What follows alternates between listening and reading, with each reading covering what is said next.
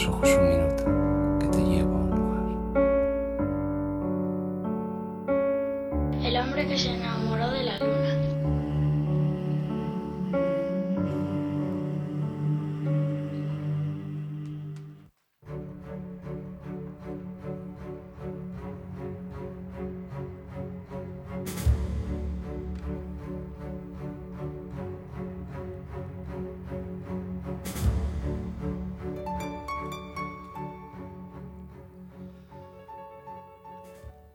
solía decir Mágico González, buenas noches.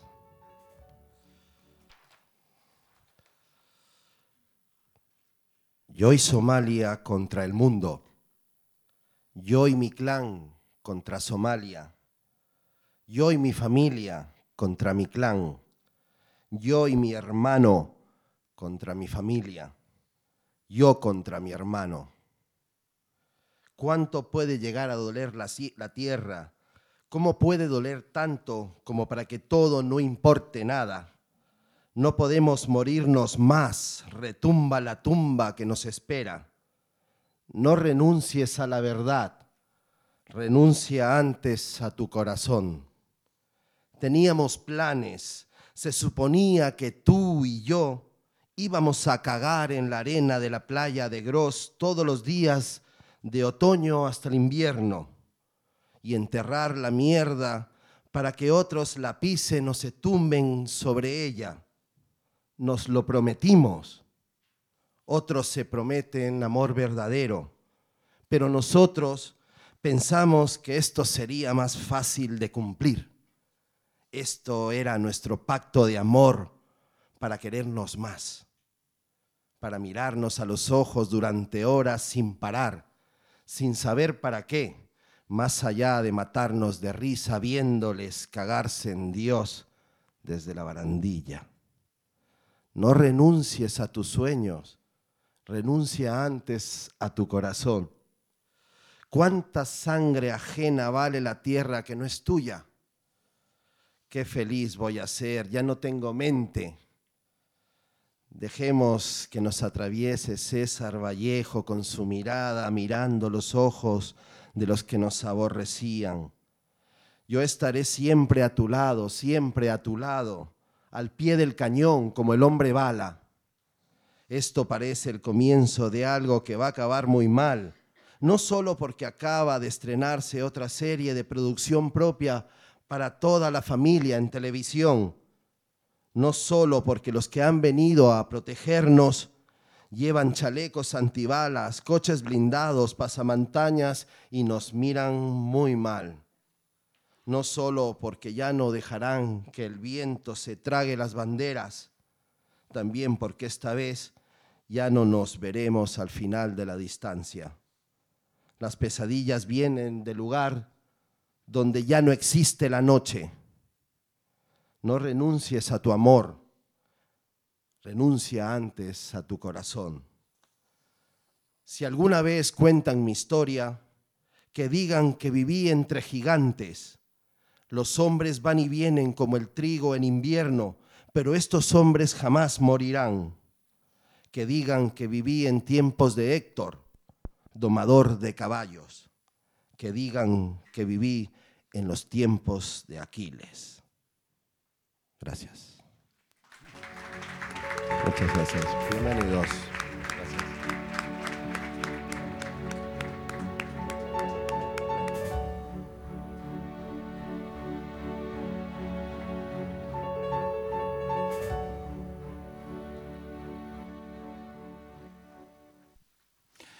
Bienvenidas Bienvenidos, edición 387, ¿verdad, Perú? Llevamos la cuenta bien, 387.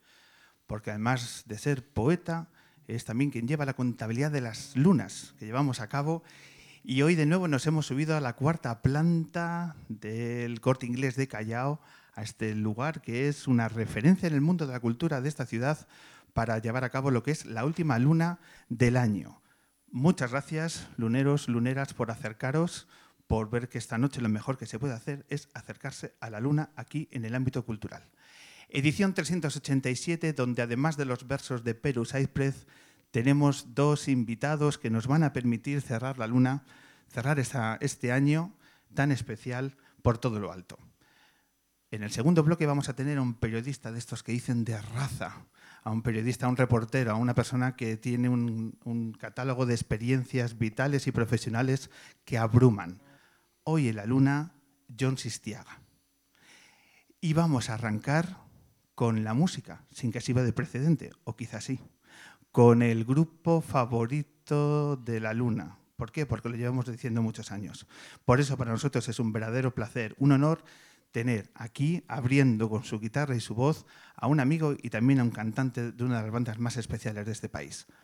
Hoy aquí en el ámbito cultural, Ricardo Lezón, McEnroe. Aullan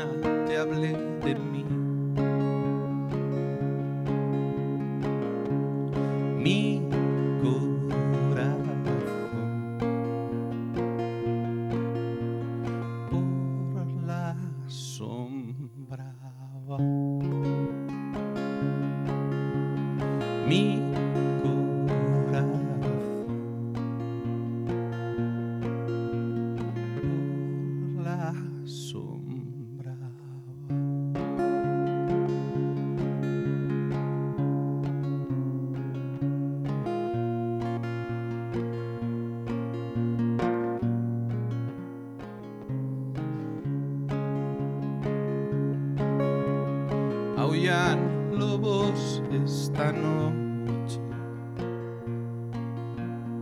Ven, amor, hazlos callar.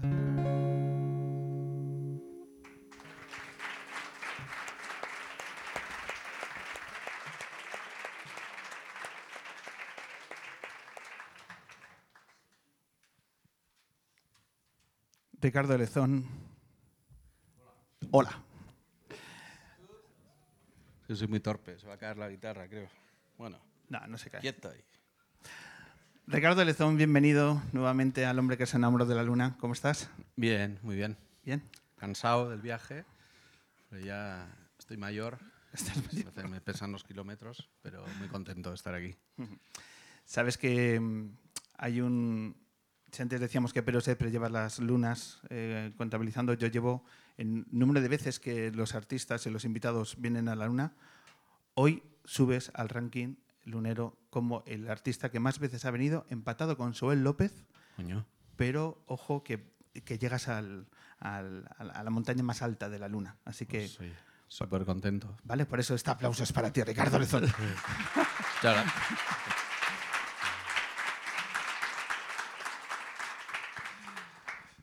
Bueno, después de esta noticia, que imagino que te superará, no, te- no te lo esperabas. eh, No estaba preparado para muchos esto. años, se dan en el currículum más de 20 años de carrera y al final se consigue. Bueno, pues para nosotros es un placer volver a tenerte en, en nuestro programa, esta vez en formato libro, en formato de un libro que has publicado hace unas pocas semanas. Y cuéntanos, cuéntanos cómo, cómo es esta faceta de escritor, esas entrevistas, esa promoción, el, a- el- el acercar un libro súper personal. Pues muy bonito, la verdad, una experiencia nueva, eh, una experiencia que quería tener, que, que siempre había tenido en la cabeza escribir un libro y, y- bueno, de repente pues se, se te presenta la posibilidad y encima de esta manera, ¿no? con una editorial como, como Place Janés, rodeado de editores como David, como, como Cristina, como, y bueno, o sea, mejor apoyo imposible, ¿no? Y, y bueno, me lancé y eso me dio mucha confianza al principio y es verdad que, que ahora después de haber escrito el libro me, me, o sea, me parece más difícil todavía escribir un libro después de haber acabado el, el libro. Creía que lo iba, fui un poco de sobradete al principio, como de, bueno, vamos a ver con esto. Y, y de repente dije, hostia, esto, cuidado. Vayamos, comencemos por el, el principio. ¿Cómo surge la oportunidad que, que comentas? ¿Quién llama a quién? Bueno, es una reunión entre Carlos eh, Subterfuge, que es mi, el capo de mi discográfica, y David, de, Penguin, de Random House. Y, y bueno, pues la verdad es que se, se llega con una idea así un poco que había que darle forma, no sabíamos muy bien qué, pero era un poco a raíz de los 20 años de la banda, ¿no? de, de, de McEnroe y tal. Y, y bueno, pues a mí en el, en el momento ese en el que estuvimos allí hablando, pues se me, me vino a la cabeza, yo tenía muy, mucho en la cabeza cuando pensaba en escribir un libro, pensaba mucho en, en el libro de las memorias de Agassi, que me gusta mucho, en, en- en Open. Y digo, joder, bueno, esto tal sería una maravilla, me gusta la forma en la que lo cuenta, la forma en la que junta el tenis con, con, la, con su vida. la- me parece un libro maravilloso. ¿no? Y de hecho al principio pensé, jo, este cabrón, además de jugar al tenis también, ¿Cómo escribe. Es- Y luego ya vi que se lo había escrito un, otro, otro, otro tipo, ¿no? Moringer. Y- pero bueno, la idea esa me gustaba mucho, ¿no? Entonces, bueno, pues yo la propuse y, y- y David me dijo, bueno, pues mándame un par de capítulos y vemos si, si puede ir para adelante y tal. Y, bueno, pues se los mandé y aquí estamos. Dista mucho el resultado final de aquella primera imagen que tenías en tu mente eh, sobre cómo querías que fuera el libro. Mm, No, porque tampoco tenía. ten- sabía lo que sabía que quería contarlo de esa manera.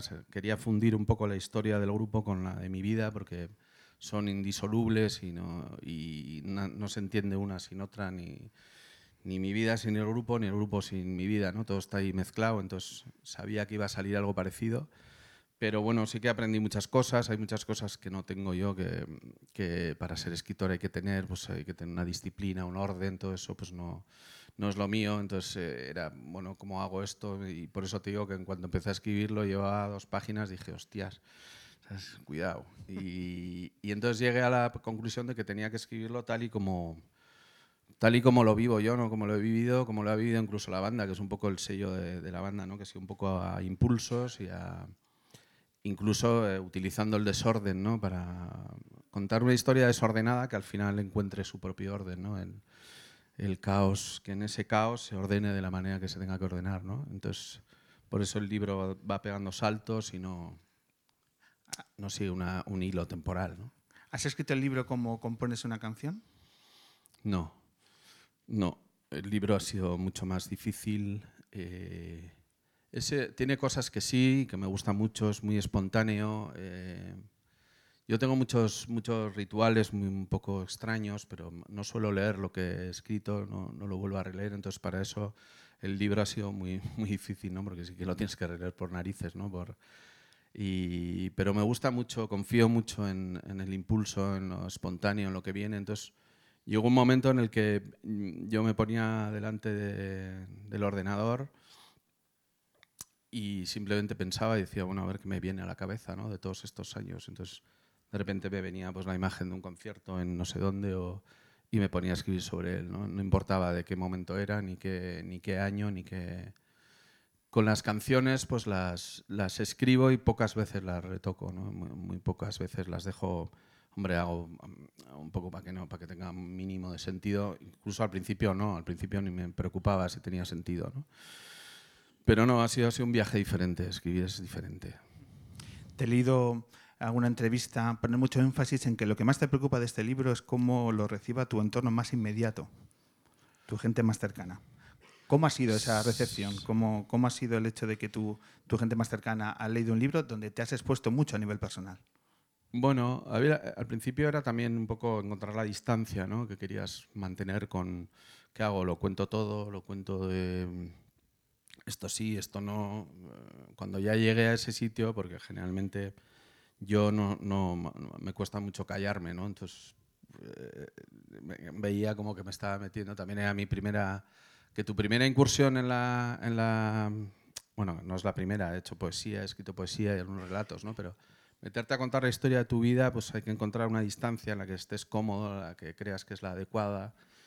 Y luego, una vez que lo has escrito, pues sabes que para ti es la adecuada, pero no sabes si para quién lo va a recibir. Yo he tenido muy presente todo el rato, pues, sobre todo a mi madre, a mi padre ya no está, pero a mi madre, a mis hijos, eh, a las personas importantes, pues quería que no, que no, les, que no les doliese. ¿no? Hay una parte de esa exposición personal que, que comento, el tema de la ansiedad. Mm. El hecho de que, bueno, estamos ahora en una sociedad en la que se están hablando más de estas cuestiones y tú cuando hablas de la ansiedad eh, haces referencia a que no sabías lo que estaba pasando y, eso, claro, complicó mucho más ese viaje. Que cuando, creo que hay una frase que dices que cuando la vida tiene que empezar a florecer, tú estabas en el desierto, una, imagen así, en, la, en la adolescencia, comienzo de la juventud. A la hora de, de compartir una situación tan personal como la ansiedad y contada con esa sensibilidad tan tuya, eh, ¿de qué te ha servido ponerla en un papel? ¿Te ha servido para ordenarte, para enseñar, enseñarte a ti mismo cómo eres? ¿A nivel personal has crecido poniendo todas estas emociones en un libro? Sí, claro, mucho. Yo el, tema de la ansiedad tenía mucho miedo, o sea, no miedo, pero quería tratarlo tal y como ha sido. ¿no? Ha sido algo muy importante en mi vida, muy importante, que en muchos momentos de mi vida me ha limitado mucho, me ha condicionado mucho la vida, pero poco a poco la he ido colocando donde tiene que estar. ¿no? Que creo, eh, no es nada especial, nos pasa a todos de una manera o de otra. Tampoco quería hacer como un circo de yo vengo de aquí y he superado, no, o sea, no, así, no lo he vivido así, lo he vivido como un recorrido, como un camino eh, que, es- que lo empecé, se me empezó a curar el día que mi, que mi psicólogo, mi psiquiatra, el amigo de mi padre, al que le había arrancado un ojo una burra y mi padre le ayudó, y Fernando, que le tengo mucho cariño, me, me dijo esto mismo, me dijo, lo que te pasa no es nada especial, nos pasa a todos, y a partir de ahí lo pones en un plano en el que es una, una lucha de igual a igual en la que tienes que ponerlo. Entonces lo he vivido como un crecimiento. En, cierta manera, el libro, escribir el libro, ha sido como uno de los, de los ejercicios que me, que él me puso, que me acuerdo que el primero fue escríbeme en este folio tu vida por las dos caras y, ya vienes al día siguiente. Ya fui al día siguiente y me dijo, y ahora me lo lees en voz alta. Y poner todas esas cosas en voz alta, pues te, te cura ya y te limpia mucho y lo pone en otro plano. ¿no? Escribir el libro ha sido parecido. Lo que a mí me ha servido es para, no tanto para crecer, sino para darme cuenta de que he crecido. Hay momentos donde eh, en esa exposición personal a mí me gusta que quizá en la siguiente página te, te espera una sonrisa. Tanto a la hora de vincularte esas experiencias más de tu yo como de tu vinculación con el grupo. Eh, creo que dejas muy a las claras que eres un muy buen contador de historias, de pequeñas anécdotas.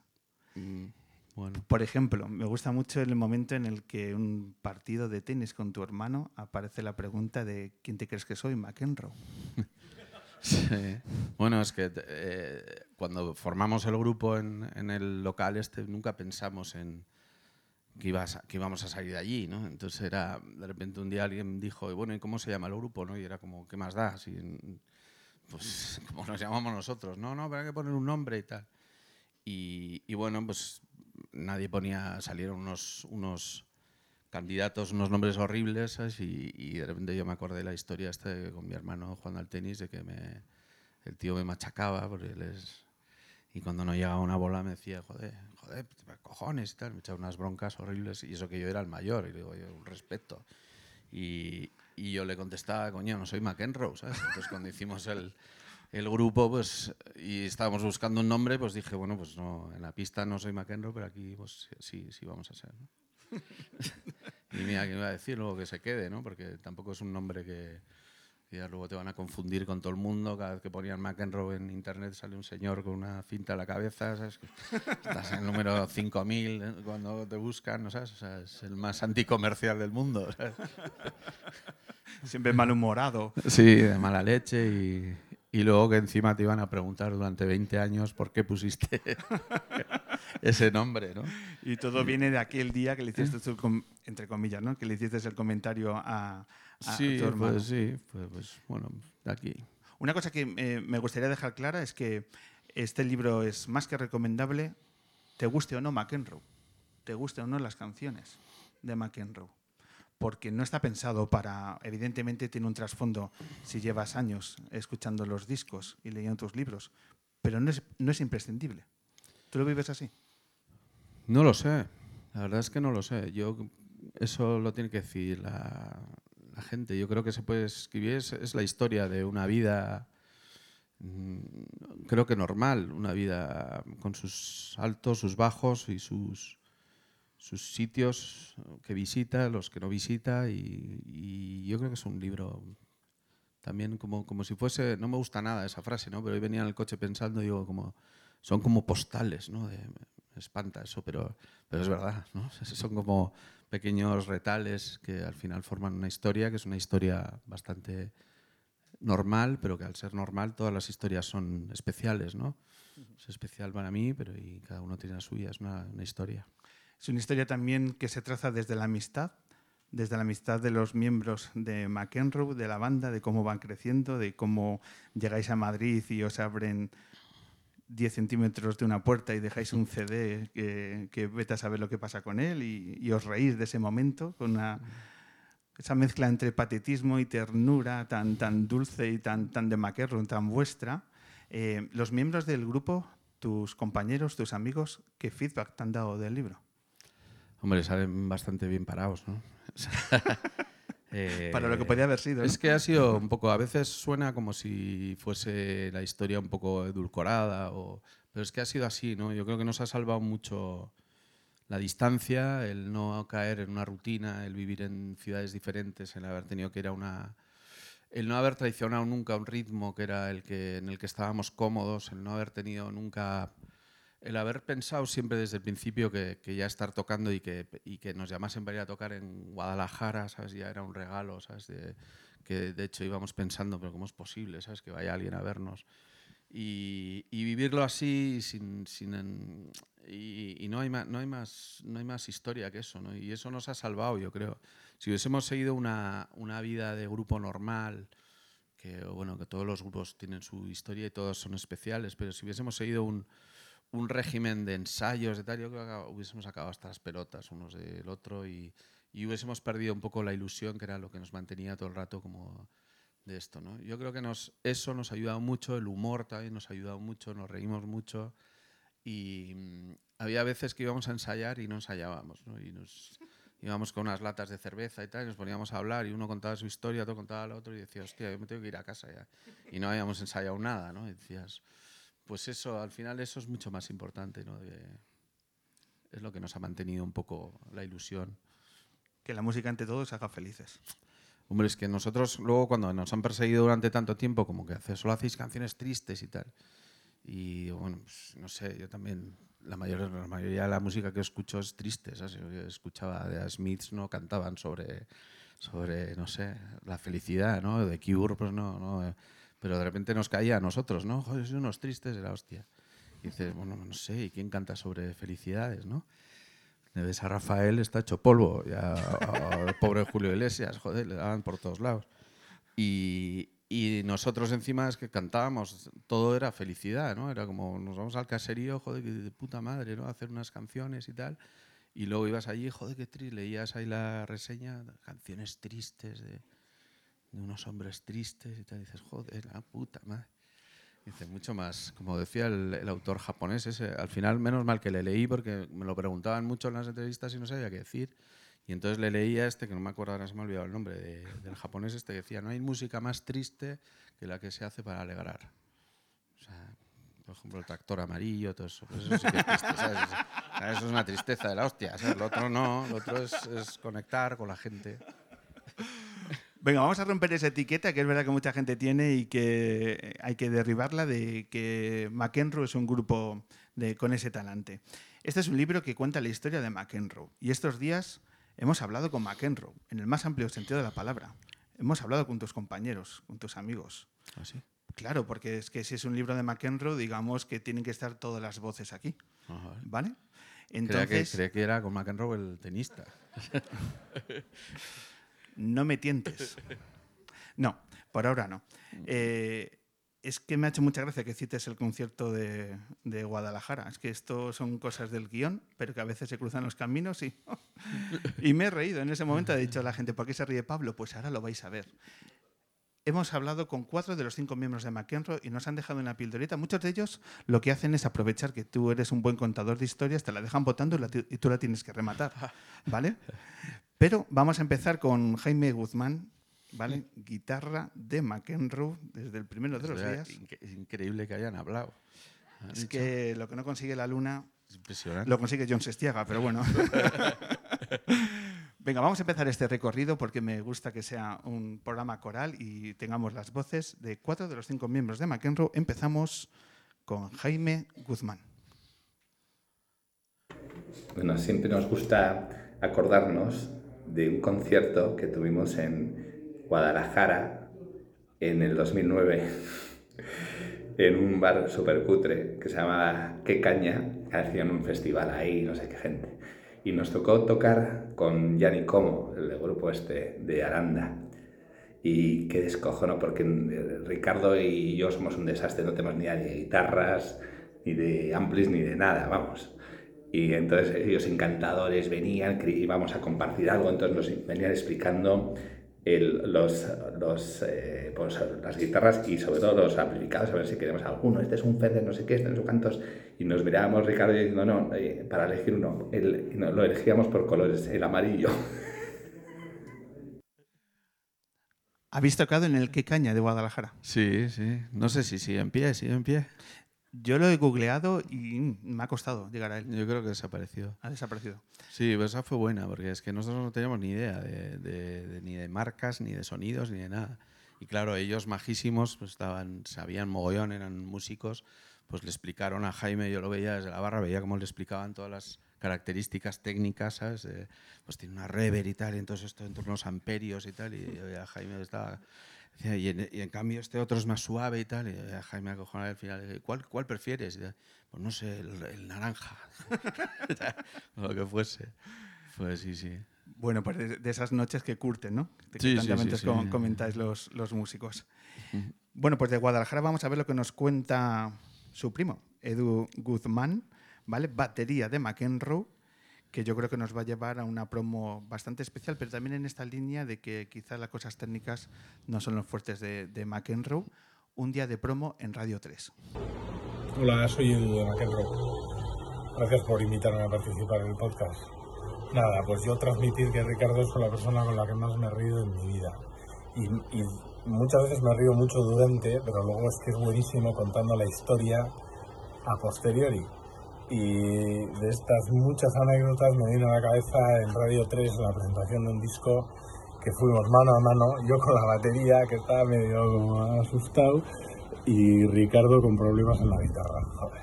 Y es que ahí, bueno, incluso me reí en ese momento, pero me agobié un poco. Pero luego cuando contar la historia, pues eh, siempre, siempre es bueno, siempre es buenísimo. Así que nada, venga, un abrazo. Increíble que Edu, que lleva 20 años tocando conmigo y no ha dicho una palabra jamás en el escenario ni en las, yo en las entrevistas le veía que, que estaba, cuando iba conmigo estaba acojonado, estaba como que se termine ya, que no me pregunten nada. ¿sabes? Esto fue en Radio 3, sí, que fuimos los dos y, y bueno, de repente nos sorprendieron con... Bueno, ya sabíamos que, ibas- que íbamos a grabar algo, pero creíamos que iba, que iba a ser grabado. Y era un directo. Entonces, claro, un directo, hostia, en, en la radio acojona, ¿sabes? De- con el tal, venga, cinco minutos, tal, no sé qué. Y entonces me dejaron una guitarra a mí, como ahora, y estaba desafinada, totalmente desafinada. Y yo no tengo ni idea de afinar a, a oído, o sea, pero ni idea, ¿sabes? Entonces, yo, claro, es impensable que un músico no sepa afinar la guitarra, ¿no? Entonces me la dieron, bueno, afínala y tal. Y digo, hostia, y había un, había un contador de que te, te poníamos 54 segundos, 53 y tal, y cuando llegase a cero entrábamos, ¿sabes? Entonces Edu estaba, hostias. Entonces yo digo, bueno, no, te- tuve que disimular, ¿sabes? Pues como, no, no, pues esto- no esta, esta guitarra está desquintada, está desquintada, ¿sabes? Es lo que se me ocurre decir. Está estropeada, no, no, esta guitarra que me habéis dado está desquintada. Entonces la llevaron, no sé dónde la llevaron, y me la trajeron afinada. Ah, no, pues no, era desafinado y tal. Y ya cuando quedaban dos segundos, entramos ya y Edu está, luego me lo, me lo ha recordado toda la vida. Hijo puta, estaba acojonado y tal. Bueno, pues resuelto el misterio de lo que pasó aquel día en Radio 3 y muchas gracias a, a Edu por, pues eso, por sumar su voz, que, que ha sido todo, todo un detallazo. Vamos con el último miembro que se ha sumado a la, a la banda, ¿vale? A Gilly Limousine, que nos habla una historia de una noche complicada llena de mejillones. Hombre, hola, ¿qué tal? Eh, soy Jimmy Limousin, último integrante en incorporarse a McEnroe. Muchos no me conoceréis porque nunca me sacan en las fotos. Eh, aprovecho este momento para pedir a Ricardo que use las fotos que existen eh, en las cuales salgo. Entiendo que tenga miedo a mostrar mi, mi porte físico, ¿no? mi complexión atlética. Eh, en definitiva, hacerle sombra, pero bueno, yo creo que ya es momento. Además, haríais muy felices a mi madre. Em, leyendo el libro me ha, me ha encantado que hayas rememorado brevemente aquella competición que hicimos en Alicante de, cenas, la temática era mejillones y un ingrediente extra. Tú escogiste un tetrabric de Orlando y yo un mini tetrabric de Gran Duque, vino blanco. Bueno, pues, eh, la cena fue asquerosa, eh, dos kilos de mejillones que estuvieron en nuestros cuerpos esa noche al menos. Y, y nada, es verdad que de la competición me acuerdo poco porque en cuanto a cocina no tenía mucho misterio y dicen que de lo, malo te, te olvidas pronto, entonces pues claro, no sabría decirte quién ganó. Pero sí que me he echado unas risas recordando esa historia. Eh, nada, que te quiero mucho, que espero que te estén cuidando bien y espero verte pronto. Qué majo. Bueno, perdimos los dos, claramente. Fue un desastre. Además, fue la noche que jugaba, jugaba España en el Mundial contra Portugal. Y metió un gol Cristiano Ronaldo en el último minuto que nos empató. Fue un desastre todo. Los mejillones espantosos. Y, y el partido, o sea, todo un desastre. Pero bueno, luego nos bebimos la el Tetrabric de Gran Duque y ese ya lo Hizo- suavizó todo un poco. Hizo la mezcla perfecta. ¿Por qué no le sacáis en las fotos? Bueno, pues porque es joven, porque tiene pelo, porque, ¿sabes? Tiene todo. Pero él estaba en la cláusula del contrato, venía perfectamente puesto. Porque desafina, ¿no? Que digamos, ¿no? Bueno, te, te- te diré que es el último que ha entrado y es el que mejor toca, pero de, o sea, siempre dice que siempre nos da como las gracias. Oye, muchas gracias. Y digo, "Joder, gracias a ti, joder. De hecho, la última vez que tocamos en, en Basauri no vino y fue un, fue un caos. Ahí fue como. Parecíamos un gallinero. Yo todos no sabíamos dónde mirar. ¿Y ahora dónde miro? ¿Quién me guía? Bueno, pues eh, vamos con eh, la última aportación. Quizás el tipo más elegante de la banda. No, el más elegante soy yo. Abrimos quizá encuesta, pero yo creo que hay debate. Vamos con el guitarrista, con Gonzalo Eizaga, que vamos a... Tú me vas a entender ahora porque es el tipo más elegante de McEnroe cuando veas este vídeo. Hola Ricardo, hola Pablo, eh, aquí estoy. Me pidió Pablo que haga un vídeo para ti, hablando del libro y tal. Eh, alguna anécdota que no esté en el libro o que esté, pero que sea graciosa y podemos desarrollar. Creo que hay una que no está en el libro, igual me equivoco, pero es de el día que perdimos un ave desde, desde Alicante a Madrid y, creo que lo dejo mejor en tus manos, que la desarrolles porque lo cuentas mejor que yo. Como decía Edu, que era un lastre. Eh, enhorabuena por tu libro, ya te lo he dicho personalmente, es una gozada, es un libro muy bonito y habla de cosas que no habla mucha gente de ellas, como la sensibilidad. Enhorabuena, pásalo bien. Sí, sí, sí, es el más elegante. sí. Siempre, siempre ha sido, siempre ha sido. Se confirma. No, también, igual es el único elegante. Siempre iba de punta en blanco y tal. Hemos- estuvimos en Nápoles hace poco y, y nos dijeron como es una ciudad un, poco peligrosa y tal y hay que ir un poco de incógnito y tal, como de tal, no, llamar la atención. Y este iba con unos pantalones blancos, una camisa, iba, era una- un caramelo. Era. Eh, esta historia es igual la que más graciosa que, me ha pasado, de- con la que más me he reído yo, porque esto fue un concierto en Elche y, bueno, Edu se nos unió. en, ese, en ese tiempo él trabajaba eh, llevaba unos muestrarios de, telas en, una, maleta muy grande. A Edu le gusta mucho lo vintage, entonces en vez de llevarlo en algo cómodo, lo llevaba en una maleta de ruedas, que era un monstruo. Y, bueno, se nos unió al concierto, tocamos en Elche y volvíamos en un ave que salía de Alicante. ¿no? Y entonces acabamos, íbamos con el tiempo bastante justo. Eh, y entonces acabamos, fue un éxito en Elche, o sea, la- la- las 20 personas que vinieron estaban entusiasmadas y nos pidieron otra, ¿no? Otra, otra y tal. Y entonces ellos me decían, no, que no llegamos al ave, ¿no? Y digo, bueno, vamos a dejar a la gente con la piel, con la miel en la, en la boca, ¿sabes? Vamos a tocar y tal. Y entonces, bueno, pero una corta y tal. No, no, una corta no. O sea, te to- tocamos mi Vietnam, que dura 100 horas. Y nada, entonces le acabamos, aplausos, todo, pero claro, a recoger todo a todo correr y a correr a Alicante que no llegamos. Nos llevaba una amiga, una amiga nuestra, llama Rosa, nos llevó en el coche y íbamos, me acuerdo, de la- ataba a toda leche por, por este Edu con, con su maletón, todos con los estos y tal. Y llegamos cinco minutos, cinco minutos, entonces entramos en el, en el hall de- del- del AVE de ahí, de la estación de Alicante, que estaba vacía. Y entonces era todos los, los gritos se aumentaban por, la rever que había y todo, vamos, vamos, no llegamos. Y Edu, que iba el último con, con la maleta, le sobresalían todo telas, hubo un momento que ya se paró de repente en mitad del hall y dijo, dejadme aquí, soy un lastre. Entonces fue oír eso, ¿sabes? Y ya sé, nos paramos, tío, y nos monos ya, dejadme aquí, me sacrifico, soy un lastre. Total, que lo perdimos todos el, autobús y tuvimos que volver en un nocturno de que íbamos solo los tres. Pero, joder, eso, cada vez que me acuerdo. Sabes que tiene mucho mérito lo que ha hecho Edu, que hablabas eh, antes que no participaban, eh, le cuesta el tema de las entrevistas. Tiene doble mérito porque el primer vídeo que me ha mandado hablaba sobre el lastre, ¿sabes? Que sí? también Ah, se refería al ave. Sí. Y yo cuando le he dicho, mira, es que necesito otra historia, pues ahí hemos tenido otra historia. Porque es- esta es una historia que está muy grabada en, en vosotros. El mítico ave perdido en, en Alicante.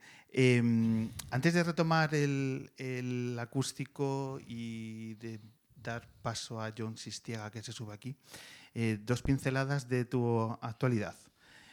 Uno, eh, ¿cómo va el disco con The New Raymond que cuando estuvo aquí hace unos meses eh, lanzamos en exclusiva, porque nos lo dijiste también en un vídeo que estabais preparando un disco? ¿Cómo va? Pues muy bien, yo creo que está ya, ya grabado las voces y ahora ya depende de... Es que Ramón y yo tiene gracia porque grabamos los discos, somos como la noche y el día, ¿no? Él va a una velocidad supersónica y yo voy a dos por hora, ¿no? Entonces las noticias, igual te doy una noticia que, que él ya... Igual ha salido el disco ya y no me he dado cuenta. ¿sabes? o sea, es como que va a una velocidad que, que- que no puedo seguirle. Pero vamos, creo que lo último que sé es que para primavera debería salir. Y pues bueno, estaremos, estaremos atentos. Ya una mala noticia y una buena. Una mala, cierra la sala Sidecar en Barcelona. Sí, una pena, sí. Bueno, no cierra, cambia de dueños y creo que ahora se van a dedicar más a... Bueno, es que la, la música de guitarras está un poco de capa caída, ¿no? Y, y creo que le van a dar otro enfoque y tal. Y es una pena porque es una sala a la que tenemos un cariño increíble. De hecho, en- hubo, hubo uno- un año en el, que, en el que bueno, tuvimos un pequeño despegue y tal, se notaba mucho que había mucha más gente, que venía más gente a los conciertos, ¿no? Y tuvimos la posibilidad de, creo que fue para, para celebrar nuestros 15 años o algo así, eh, de ir a Barcelona a tocar a una sala bastante grande, pero le tenemos tanto cariño a Sidecar que dijimos, "Sí, igual lo que hacemos es, es más pequeña, pero hacer dos noches allí. Y tengo un recuerdo maravilloso de... Hicimos dos noches seguidas en, en Sidecar y fue súper bonito. Y me da mucha pena, pero... Bueno, es simplemente para exclamar que no se cierren las salas que vertebran de una forma tan importante la música de las ciudades. Totalmente, sí, es como la resistencia, hay que resistir ahí. Para nosotros no hay nada más, más eh, bonito que, que tocar en, en las salas, ¿no? en la cercanía de la gente y se crea una atmósfera diferente. Es, es- no sé, también eh, te lleva un poco a la época nuestra. ¿no? Nosotros somos ya vetustos, ya, pero de cuando íbamos a las salas y, y ver cómo van desapareciendo, eh, pues da, da mucha pena. Pero bueno, hay que resistir. Y resistir es poniendo nuevas fechas a- en las agendas. 13 de enero en el Inverfest McEnroe en Madrid. Sí, en- y de hecho en una sala nueva, en Music Box, que yo no lo conozco. Y ahí estaremos, además en horario de mediodía, que, que, bueno, es también bastante novedoso para, para nosotros. Y luego estaremos también el 26 de abril en Barcelona, en la Apolo 2. Como las dos fechas que tenéis fijadas ya para el próximo año. Bueno, 13 de enero, horario perfecto para que ir con la chavalada, ¿vale? Para que las nuevas generaciones escuchen a McEnroe, que es algo más que recomendable. Ricardo, tienes una guitarra que te hemos traído, una guitarra imperial que te está esperando. ¿Qué, qué te apetece tocar? Pues ahora que he hablado de la canción esa, voy a tocar mi Vietnam, ¿no? Que hace muy- es una canción de que, fíjate, tiene un, un montón de años, ¿no? Y, y me hace ilusión, ¿no? Volver un poco para atrás. Venga, pues adelante con los dos siguientes temas de Ricardo Lezón, que va con este aplauso.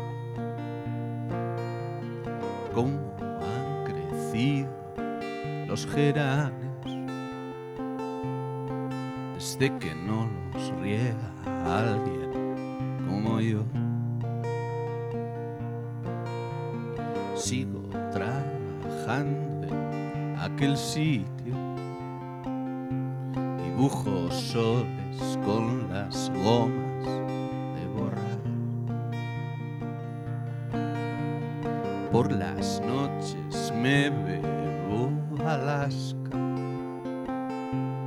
y entre sorbo y sorbo siempre aspiro a más.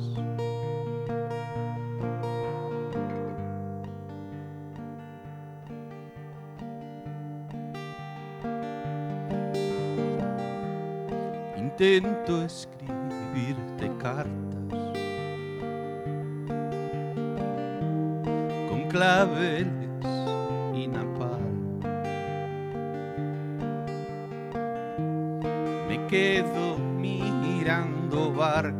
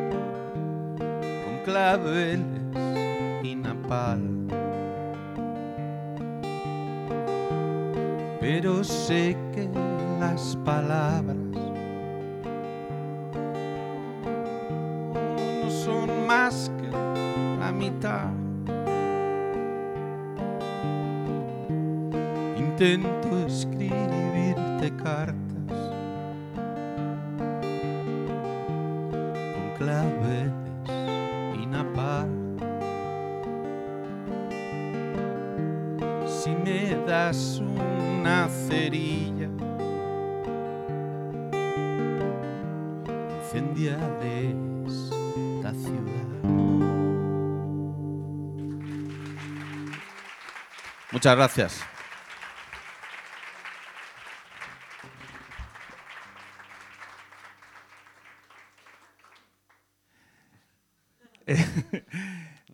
¿Cerramos el acústico? ¿Otra más, Ricardo? Eh, vale. ¿Vale?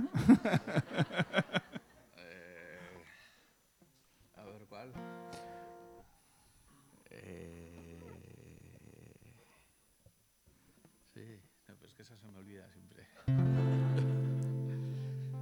Esa, es- esa era otra de las anécdotas mías. Sí, ¿no? Una canción que he tocado 80.000 veces. Pero no sé por qué hay momentos en los que se me va de, se me va de la cabeza totalmente. Pero bueno, lo intento. Sí.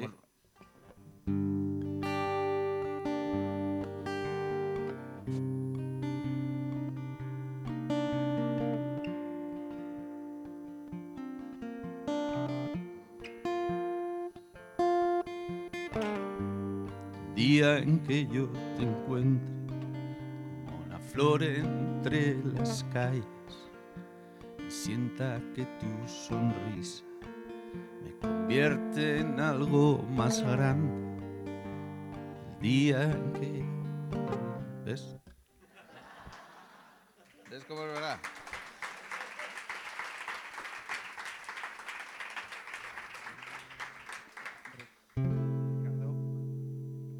No te iba a decir que tu música es como tu libro, lleno de honestidad, como acabas de decir. Eh, Se te va a olvidar y se te olvida. Siempre me olvida y, me, y mira que me encanta, ¿eh? Hombre, está mi hija aquí que me podía ayudar a cantar la, la bronca que me va a quedar luego. Bueno, hago el segundo intento y... Pero, ¿O no? Hago otra. Buscamos otra, Ricardo. Venga, no, buscamos otra. no hace falta forzar nada.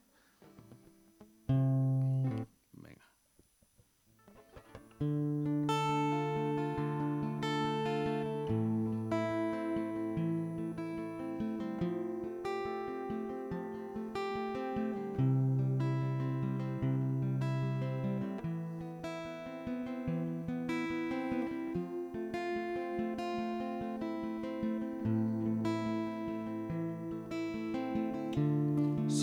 Sombra, he sido luz, he sido calma al estallar.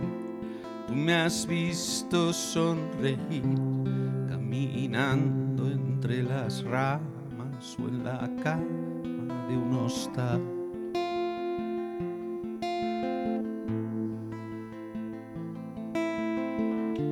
Sido sangre, sido piel, un viaje hasta el final. Has visto hundir y flotar, recogerme entre las flores y arrancarlas y escapar.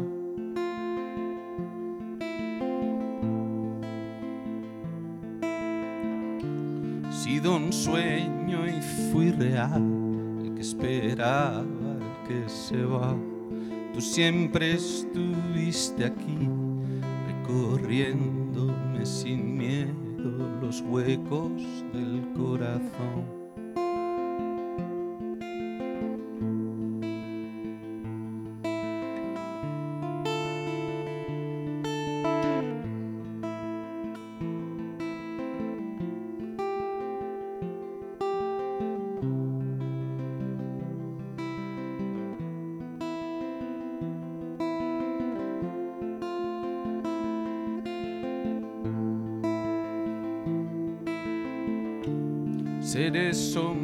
Sombra y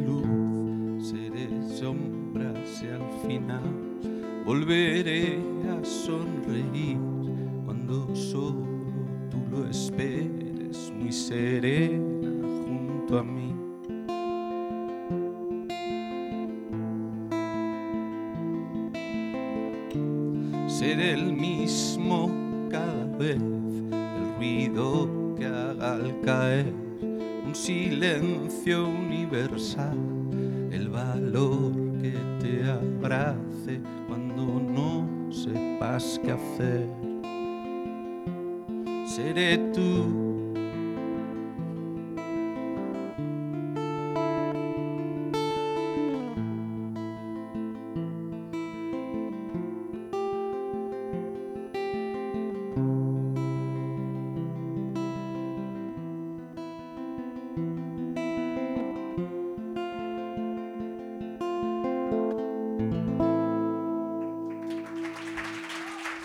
Muchas gracias.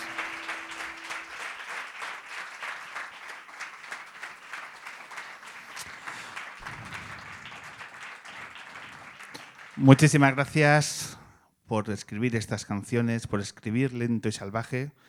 Un verdadero placer, ya esperando la quinta ocasión para que te subas a la luna, que yo creo que va a ser además muy pronto. Cuatro minutos y está aquí en la luna John Sistiaga.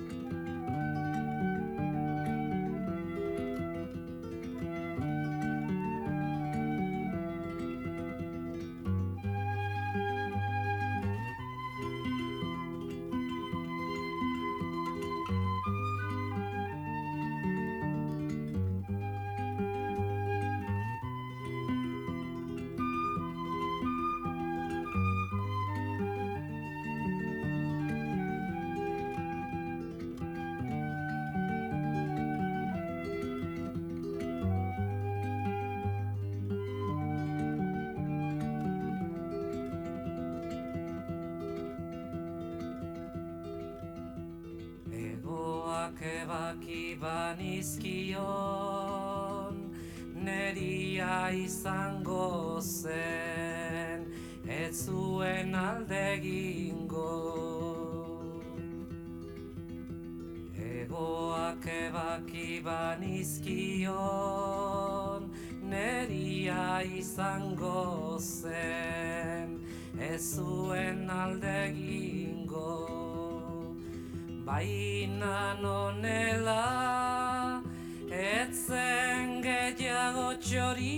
izango Baina nonela Etzen gehiago txoria izango Eta nik txoria nuen maite Eta nik txoria nuen maite Egoak ebaki banizkion Neria izango zen Ez zuen alde egingo. Baina nonela Ezen gehiago txoria izango. Baina nonela Etzen gehiago txoria izango Eta nik txoria nuen maite eta nik txoria nuen maite. Lara, lara, lara, lara, lara, lara, lara, Cierra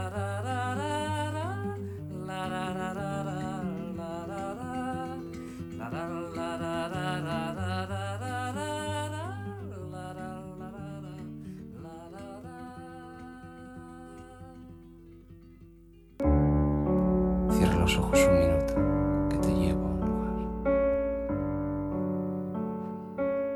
El hombre que se enamoró de la luna.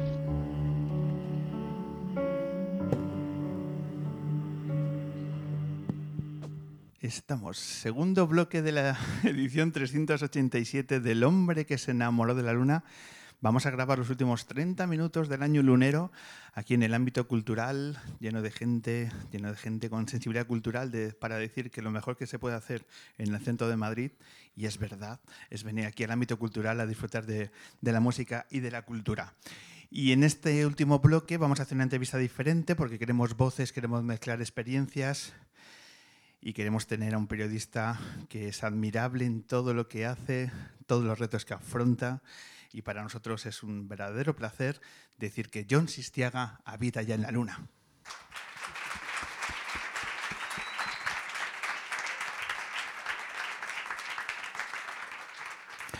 John Sistiaga, bienvenido al Hombre Luna. ¿Qué tal? Encantado. ¿Cómo estás? Pues muy bien, veo que a Ricardo, que ya es grande, le habéis dejado la silla alta. a mí me has puesto aquí en la bajita, acentuando mi estatura. ¿eh? Duelo de vascos. A ver cuántas hostias soltamos. No, no de, pe- no de dar, sino de decir. Ah, hostias, me gana seguro. Ricardo, eh, te hemos invitado también eh, a que te sumes a este, en este bloque porque yo creo que la de admiración es mutua, ¿vale? Para todo el- eh, lo que sabéis del uno del otro.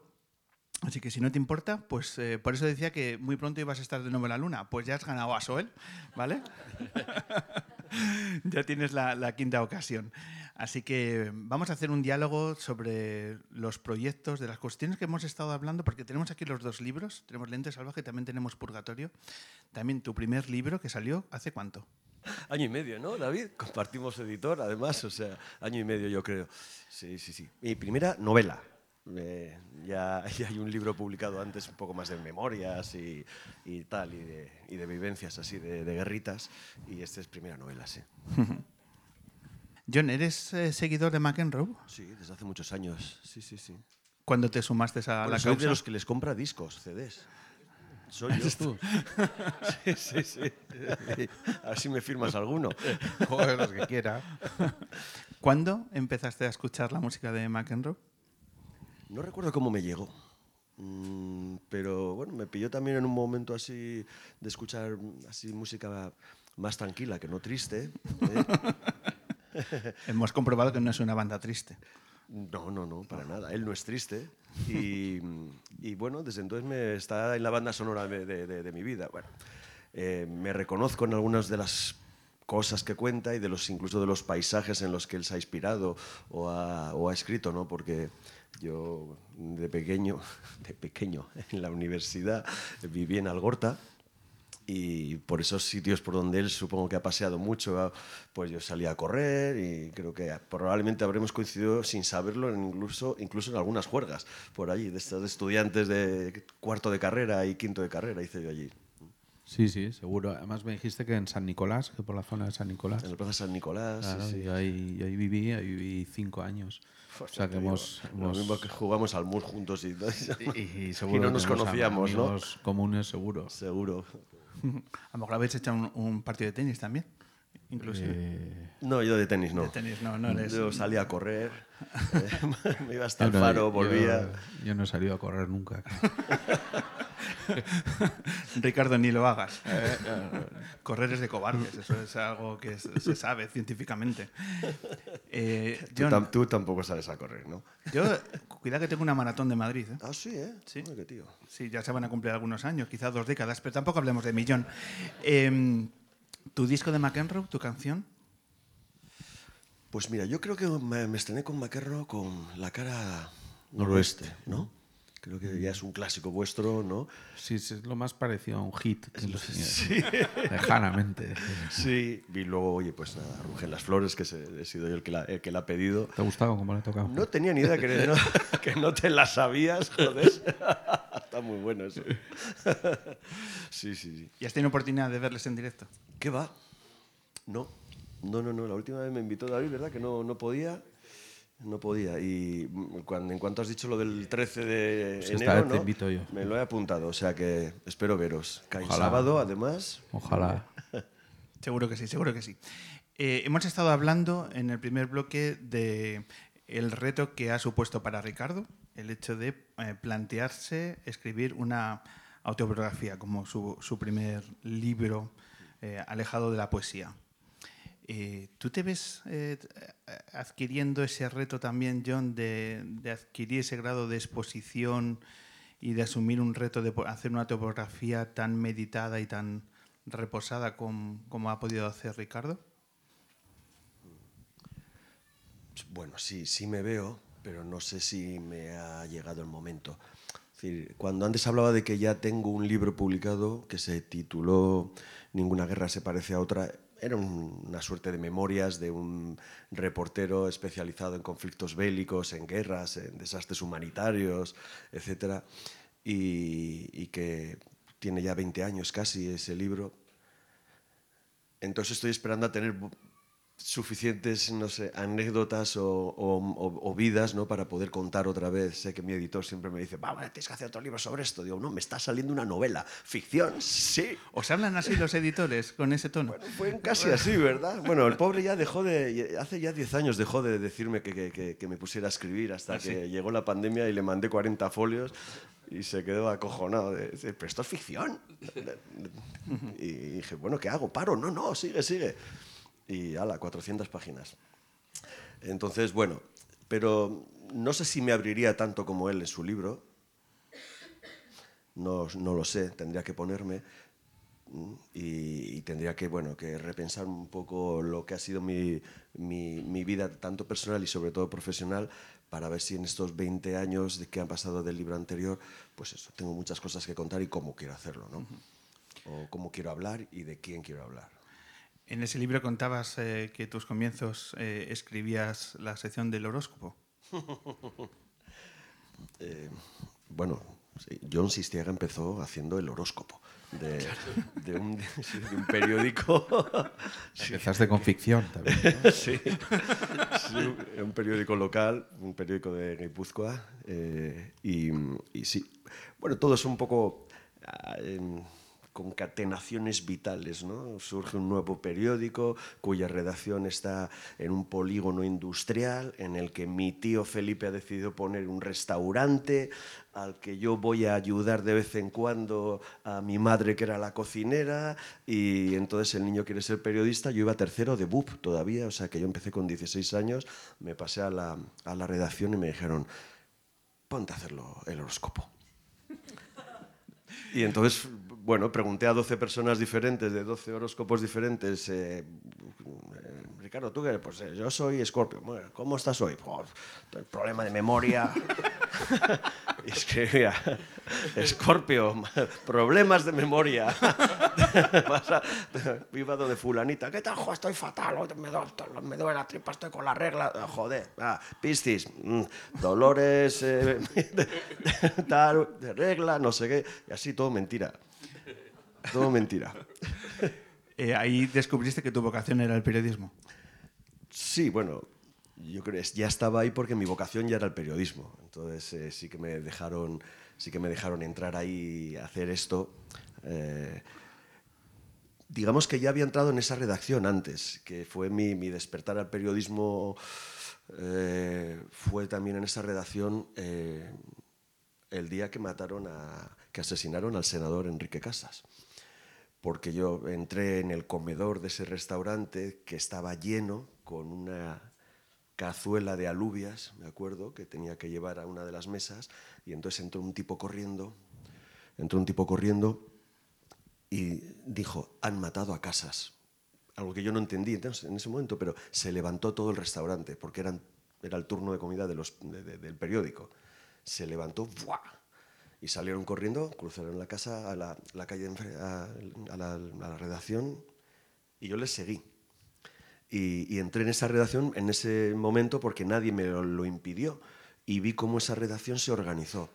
¿no? Mm, Tú, eh, a delegación de gobierno, tú, eh, a policía, eh, tú, tienes fuentes en el mundo Abertzale, venga, bueno, pues tú, eh, tú, policía, alguien, en- alguien que cruce a Francia, venga, a ver quién ha sido, cojones, así, va. Y entonces yo flipé, ¿no? Fue mi momento en el que dije, yo quiero ser esto, quiero trabajar en, quiero trabajar en esto. Así que volví, la cazuela de alubias seguía allí donde yo la había dejado, fría, y, y le dije a mi madre, "Pues quiero trabajar ahí enfrente. Entonces, bueno, mi tío ya habló con el director y acabé pues haciendo los horóscopos. Pero fue mi momento, de, mi, mi despertar periodístico fue, fue de esa manera, ¿no? De esa manera. Tan triste. Eh, y tu primer viaje que haces las maletas y, eh, asumes las funciones de reportero para cubrir Sí. un, pues imagino ya una, una- una situación bastante conflictiva. ¿Hacia dónde se dirigió ese avión? ¿Dónde fuiste? A, a Kigali, en Ruanda. ¿Cómo recuerdas aquel viaje? Bueno, fue mi, primer viaje, digamos, de internacional y luego ya me, me enganché, ¿no? ¿Cómo me recuerdo? Pues estando yo estaba en la, sección de, Nacional, era un poco el encargado, que nos pasaba a todos los periodistas vascos cuando veníamos a Madrid siempre nos acababan, nos, nos ponían a hacer información de justicia interior que se llamaba básicamente ETA, GAL, Audiencia Nacional, atentados. Entonces yo estaba en esa sección y alguien mirando la CNN pues dijo, coño, joder, hostia, se está liando parda en, Ruanda, ¿no? Hubo un genocidio, 900.000 muertos en tres meses, que se, se ríen de, se ríen de la eficiencia nazi, ¿no? Porque son como 400 muertos al minuto durante, durante tres meses y me mandaron para allí. La mayor parte de las canas que tengo me salieron en aquel viaje. Y, y, ¿y por qué fui yo? Pues porque nadie quería ir. Porque habrá que ir. Pues, el jefe de internacional dijo que tenía médico, el segundo de internacional dijo que le venía fatal, que tenía que recoger a los niños del cole. Y dije, pues yo. ¿Y tú? ¿Tú? ¿Tú? Sí. Kigali, Ruanda, mm, Hutus, Tutsis, sé dónde está, chapurreo inglés. ¿Tenéis otra opción? Y me mandaron. Y hasta ahora. Con Ricardo hablábamos hace unos minutos del tema de la ansiedad. Eh, dices que las primeras canas te salieron en aquel viaje. Yo creo que te has enfrentado a, cientos de situaciones que para cualquier persona al menos te genera un estrés eh, postraumático evidente. ¿Cómo has hecho en el, en el cuidado emocional? Eh, ¿Cómo has manejado esas situaciones y qué, cómo ha cambiado el hecho de que lo que hacíais hace 20 años a lo que se hace ahora en ese cuidado personal ante el grado de exposición de vivir y de ver las situaciones que vosotras afrontáis? Bueno, eh, tu primer viaje, en, mi caso Ruanda, ya te permite ver o saber si, si eres capaz de volver a un lugar de estos. Hay mucha gente que no vuelve después de su primera experiencia. Porque quieras que no, cuando te metes a esto del periodismo, todo el mundo quiere viajar, hacer grandes documentales, grandes historias en todos los lados. ¿no? Otra cosa es que logres llegar y otra cosa es que creas que puedes volver. Porque cuando vuelves ya, vuelves a, a donde están todos tus miedos, todas tus miserias, también todas tus bondades. ¿eh? Pero vuelves a- al lugar donde no solo te expones físicamente, que puede que no vuelvas, sino que te expones emocionalmente contra ti. Tú te acuestas cada noche después de ver mm, tipos matando o, gente asesinada, de ver injusticias, de ver detenciones y te echas, cierras los ojos, te apoyas en la almohada y te vienen los cuatro jinetes del apocalipsis inmediatamente, ¿no? Tú sabes que tienes un billete de vuelta, que probablemente lo cojas, vuelvas. Sabes que mucha de la gente que está allí no solo que se va a quedar, sino que no va, no va a vivir. Desarrollas lo que yo llamo una especie de preocupación indiferente cuando estás trabajando en estos sitios, porque si no, no resistes emocionalmente. Porque yo me traería a todos los niños que me piden pasta en, en África. Me traería a todos los adolescentes eh, a los que grabo jugando al fútbol y me preguntan dónde está Madrid. O me traería a todos los fixers que han trabajado conmigo y que luego se quedan allí, en Gaza, en Bagdad, en Kigali. Me los traería, pero no puedes. No es algo muy diferente a lo que a cómo actúa cualquiera que esté trabajando en una ONG, en, lugares traumáticos, ¿no? o, o- o un cirujano que tiene que tomar una decisión. Es decir, mm, necesitas preocuparte para poder transmitir emoción de lo que está ocurriendo, pero enajenarte de alguna manera. No es un muro, porque si no, no transmites, pero de alguna manera es una protección para, para ti mismo. Luego hay más cosas, hay que saber convivir con el, yo qué sé, en mi caso con el síndrome del superviviente. Joder, se, se te muere un compañero en, en los brazos y tú eres el que vuelves, ¿no? Y es el puro azar. Mm, Es decir, pegan el petardazo y tú te libras porque te has agachado a, a atarte las botas. Y la metralla pasa por aquí. Que te queda sordera, tal. Tienes que, hostias, resetearte entero, ¿no? Mm, Superar ese síndrome de, joder, ¿por qué yo? ¿Por qué yo estoy aquí? No porque él, sino ¿y por qué yo? Es como es difícil de entender si no te ha pasado, ¿no? Se llama así, síndrome del superviviente. Luego tienes que saber que cuando vuelves, efectivamente, las aceras están llenas de gente que se choca entre sí, que no puedes cruzar el semáforo hasta que no esté en verde. Esto es algo que les pasa a muchos periodistas que, creen que cuando vuelven de un conflicto, una guerra, son dioses. Y esto es una de las primeras cosas que tienes que aprender. Eh, eres un ser humano que has tenido la oportunidad de ver cosas que muchos otros no van a poder ver nunca, nunca, pero eso no te hace mejor, eh, no te hace peor, pero sobre todo no te hace diferente. Tienes que volver a mantener las normas de siempre, ¿sabes? No, es una cura de humildad que aprendí en mi primer, a la primera que vuelves, ¿no? En cuanto te reúnes con tus amigos y jodes tantos, joder, ¿cómo es aquello? Hostia, has visto muchos muertos, ah. Pero luego ya se ponen a hablar de tías y de la Real, ¿sabes? De, de fútbol. Y entonces dices, para, ya estoy entre amigos, ya estoy, ya estoy en casa, que ya, ya, ya- no les importa, ¿no? Y es lo que tienes que asumir. Vuelves a ser John Sistiaga, ¿no? El, el que no le gusta el postre y siempre pide el vino, ¿no? Siempre hay una cuadrilla a la que volver, ¿no? Sí, sí. Pero los medios de comunicación, las empresas, las televisiones, los periódicos, ¿hacen ejercicios de cuidado ante los profesionales que estáis en esa, en esa situación? No y cada vez menos. Ahora, bueno, se- seguir llamándoles empresas de comunicación es, es casi bondadoso, ¿no? ¿Cómo lo llamarías? Bueno, ahora se han convertido en creadores de contenidos, ese palabra, ¿no? ¿Qué cojones es eso? No, yo soy creador de contenido, de wellness, de lifestyle, de... Entonces, ¿no? En esto se están convirtiendo eh, los medios de comunicación. Los medios de comunicación no, no, miman a, no miman a los periodistas cuando los lanzan por ahí desde hace muchos años, eh, y esta es la experiencia en este país, mandan a, a stringers, a, a freelancers. Gente jovencísima que por 50 euros la crónica se la está jugando allí y, y el medio ha evitado pagarle el seguro, pagarle el viaje, pagar todos esos sobrecostes que hacen que la información internacional sea cara. ¿no? Se- su casco es suyo, el chaleco alquilado por la Asociación de la Prensa o por Reporteros Sin Fronteras. Precariedad, precariedad. También te digo que ahora cada vez pintamos menos en los conflictos. Es decir, todo ha cambiado, la forma de comunicar. Es decir, es necesario estar ahora en las trincheras mm, ucranianas. Joder, si todos los soldados tienen TikTok.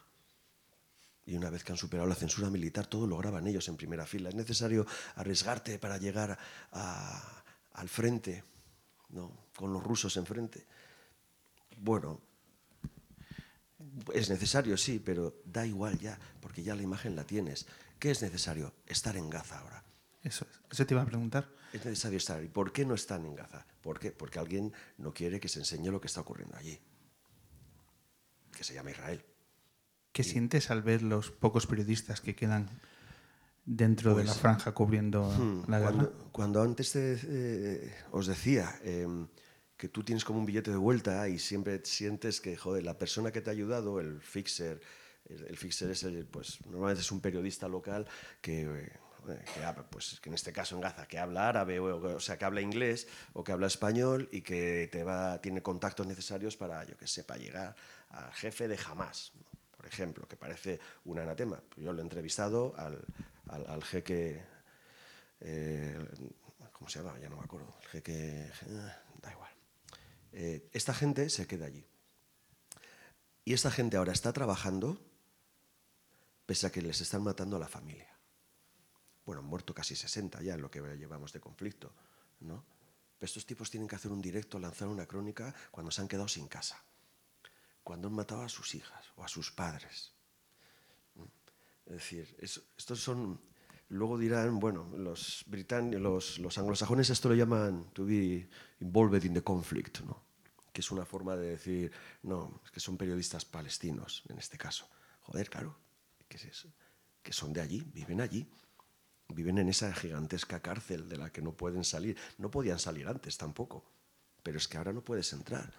No podemos entrar. Ah, En el 2008 yo hice para cuatro un documental que se tituló Lo que Israel no quería que viéramos. En el momento en que se abrieron las puertas, eh, por el paso de Rafah, yo logré entrar con otros muy pocos periodistas, grabé durante tres días, salí y, emitimos un 52 minutos a los ocho días de acabarse el conflicto. Y lo titulamos así, aunque no era muy televisivo ese título, porque realmente era lo que había ocurrido. Y es lo mismo que está pasando ahora.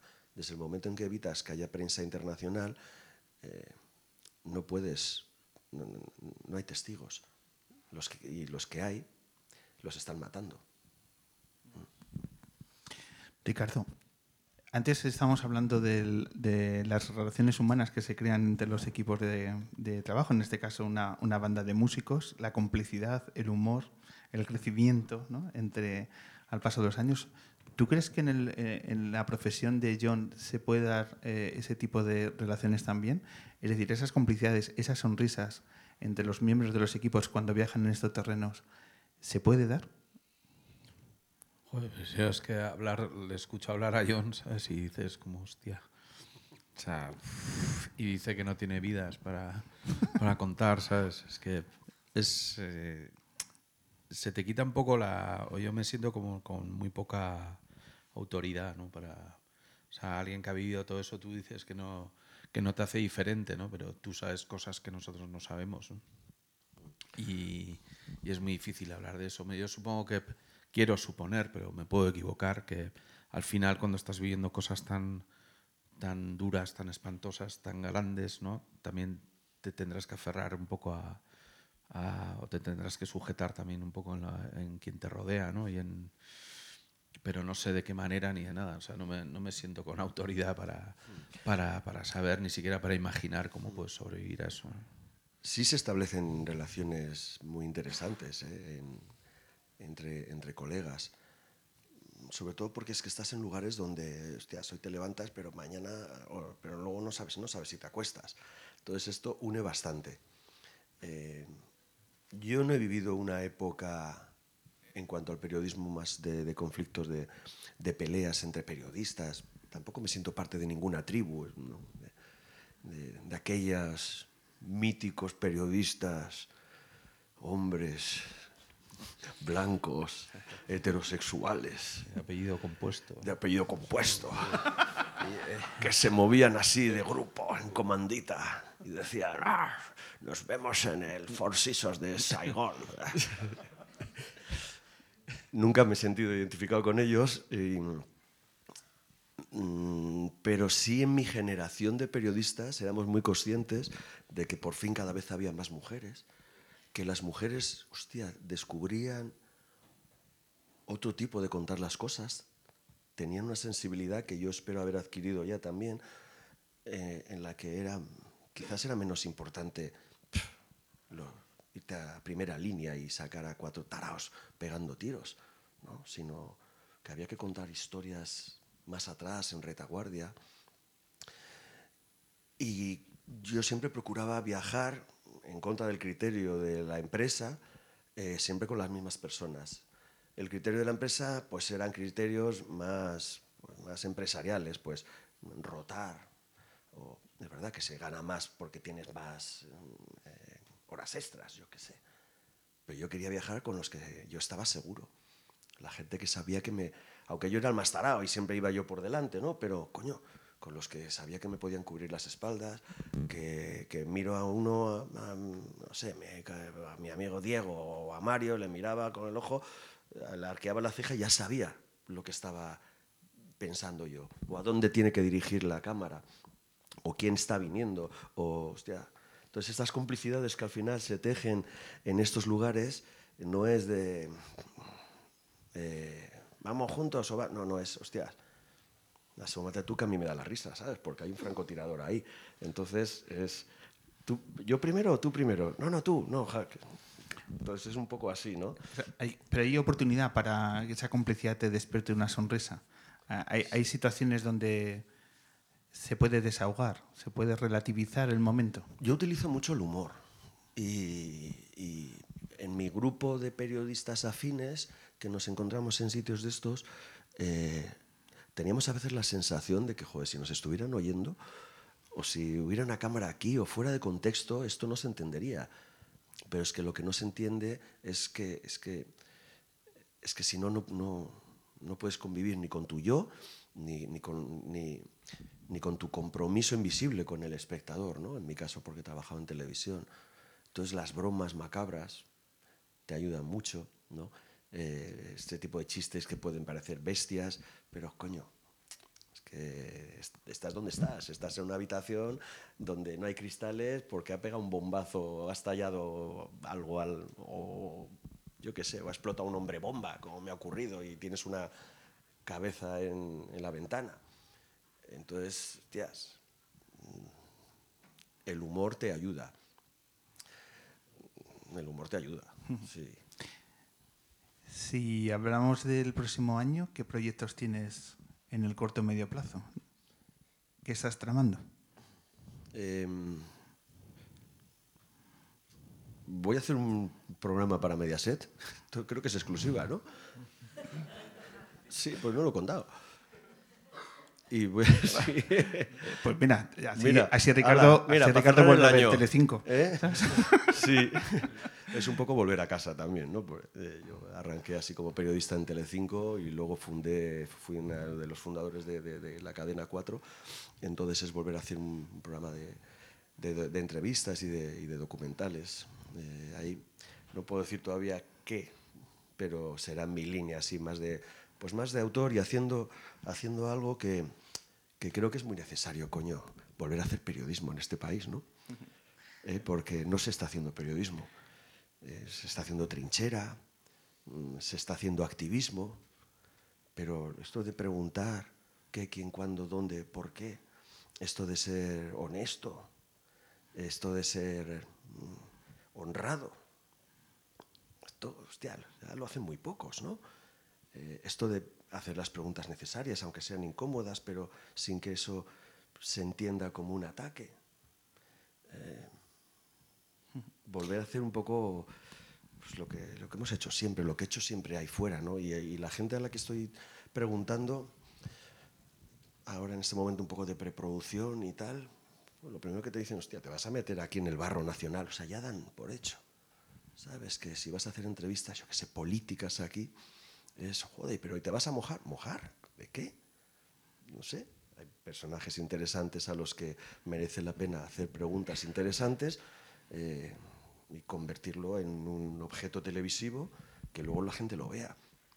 Pero no hay más y en estos momentos eh, en España se está haciendo un periodismo de trinchera y yo voy a intentar hacer lo que sé. ¿Y por qué Mediaset? ¿Y eso supone cerrar eh, tu paso por Movistar? Sí, bueno, yo dejé ya Movistar hace un añito y pico y bueno, Mediaset está en un reciclaje interno también, ¿no? Está yendo hacia otra senda y bueno, pues me, me suma un poco al proyecto ¿no? de, de- de devolver a esa, a esa cadena un, un- un tono periodístico que, pues, que no tenían desde hacía tiempo y, y, bueno, pues bueno, va- vamos a, vamos a dar una vuelta. ¿Tú, Ricardo, has visto Telecinco en los últimos años? O, cómo? Yo veo muy poca tele, la verdad. veo mucho deporte, veo los documentales de John, porque me parece... Yo ayer, por ejemplo, estuve, antes le contaba a Jimé, que yo tengo otro hijo, que es Ricky, que tiene 18 años, y ayer vi y mm, volví a ponerme el, el documental de, de, de la serie de Zubiak, el, de la, el que está rodado en la, en la universidad de, creo que es la UPV, aunque no, no conseguí localizarlo, pero es la UPV, creo. ¿No es la UPV? ¿Cuál es?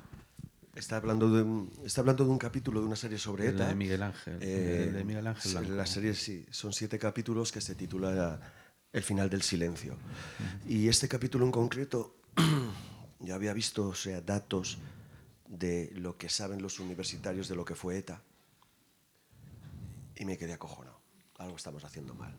O sea, yo creo que, no sé, en- los institutos no se llega nunca a las últimas páginas de, de los libros de historia y pierdes demasiado tiempo, no sé, en la lista de los reyes godos, coño, y no sabes nada de la transición o de lo que ha sido ETA, ¿no? Entonces, aquel capítulo me fui a una universidad de aquí, de Madrid, una universidad privada, con estudiantes de tercero de, de Derecho, y me llevé una víctima de ETA, que se sentó delante de ellos a hablar. Estaban acojonados del testimonio del chaval, ¿no? De que a su padre lo habían asesinado. Y, y entonces les, les empezamos a preguntar quién coño era Miguel Ángel Blanco y no tenían, pero ni puta idea. O sea, fue desolador. Fue tal y como desolador. refleja. Eh, Yo lo vi con mi hijo, mi hijo vino, yo lo estaba viendo yo solo, él vino con 18 años y me preguntó, ¿qué, de, de qué es esto? ¿no? Y dije, siéntate y lo ves. Y eso es, es eh, parece que es como dorar la píldora, ¿no? pero eso es televisión, ¿no? para eso debería servir, ¿no? Claro. y- Para, para algo. Sí, eso he pretendido siempre y eso es lo que pretendo volver a hacer ahora también en Mediaset. O sea, a mí me gusta hacer televisión eh, en la que el espectador, cuando acaba, diga, joder, me ha hecho pensar. O, hostia, esto, esto no lo había visto yo así. O, hostia, qué cabrón, me ha dado la vuelta a cosas. O no se trata de convencer ni nada, pero o sea, mirar siempre por otros lados y buscar otras aristas ¿no? de, de cualquier cosa que des. ¿no? Y en este caso de, de ETA, eh, utilicé esa fórmula que en televisión tenemos que buscar un poco fórmulas para, para contar las cosas. Era ir a una clase, hijo de de treinta y tantos alumnos, había seis que se acercaban a algo y uno que sabía, uno el más mayor, uno calvo, que yo creo que era el de la, el de la tuna, que yo iba, iba repitiendo, triplitiendo y, por eso era el, único que lo sabía. Bueno, creo que al final dices que ¿no? el 47%, dicen, de, en el País Vasco el 47% de, sabían quién era Miguel Ángel Blanco. o sea, el resto ni idea. Sí, no sé, Bueno. algo estamos haciendo mal. No, no, esto es un ejemplo de Miguel Ángel Blanco, pero bueno, eh, la gente joven, hostias, es que tiene, tiene muy poca cultura histórica, digamos, ¿no? Yo creo que nada, nos estamos todos hasta aficionando a hacer vídeos de 8 segundos en TikTok, ¿no? Porque es que si no ya pierdes retentiva y ya... ¿no? Pero pasa con todo. ¿eh? TikTok, Ricardo, TikTok, TikTok. con la ¿Tienes música- TikTok? Con la música, ¿sabes lo que pasa ahora? Que, los, los- lo más importante de una canción son los 20 primeros segundos. Claro. Porque como no enganches ahí, lo sí, siguiente. Sí, sí. Tienes que meterlo todo ahí en 20 segundos. Bueno, y canciones que la, la gente joven conoce solo los, los segundos que te entran en el vídeo de TikTok. El resto de la canción no la escuchan, ni saben de qué va, ni, ni conocen la letra, ¿no? Qué No, épocas aquellas, de las intros de Pink Floyd y eso. Anda quedaba aquello. Carajo. Quedaba. Bueno, vamos a ir cerrando porque, hablando de porcentajes, el 83% de nuestro público tiene cena de empresa hoy. Entonces, están mirando la hora y no queremos que lleguen, que lleguen tarde. Eh, vamos a despedir este año lunero. Eh, yo creo que una canción que os va a recordar vuestros años mozos, ¿vale? Lo he cogido de una lista de las canciones de mi vida, de John Sistiaga, Y yo creo que va a estar bien, va a estar divertido y como esto es la luna vasca, nos vamos a ir por ahí, ¿vale? Así que John Sistiaga, Ricardo Lezón, necesito que me ayudéis a cerrar esta edición 387 del hombre que se enamoró de la luna. ¿Aceptáis el reto? ¿Sí? Bueno, a ver. Vamos a por ello. Hay que hacer.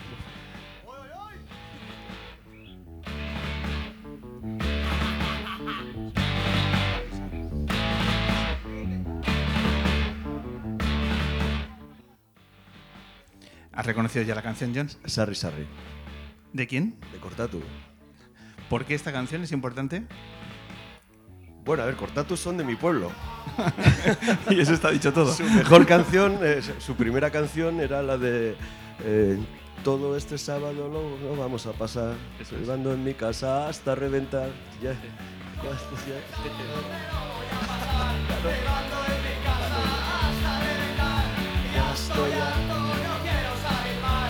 Siempre lo mismo, mierda de ciudad. Era la mía, era Irún. Entonces, claro, Bueno, con este homenaje al centro de Madrid comienza la despedida de esta edición lunera, agradeciendo a todos y a todas que nos habéis acompañado en esta noche. Muchas gracias a nuestro público lunero.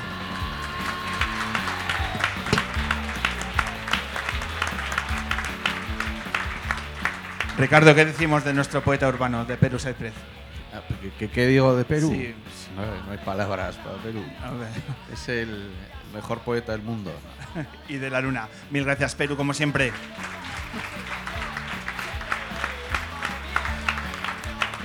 John, esto lo hacemos gracias a la confianza de Pita Sopena, a la gente del ámbito cultural y a los técnicos, a Nacho y a Jero, que nos apoyan y hace que esto suene tan bien. Muchísimas gracias a todo el equipo del ámbito cultural.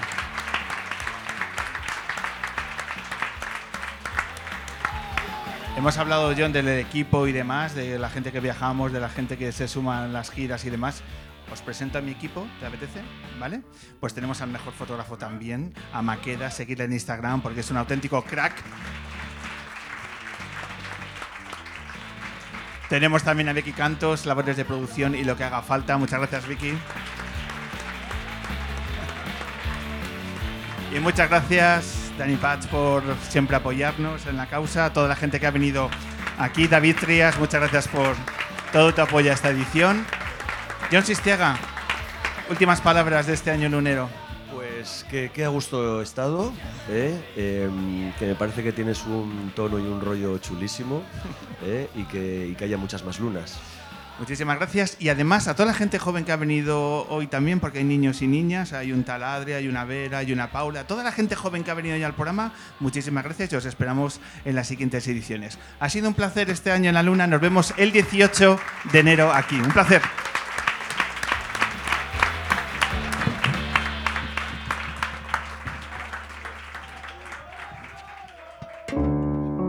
Cierra los ojos un minuto,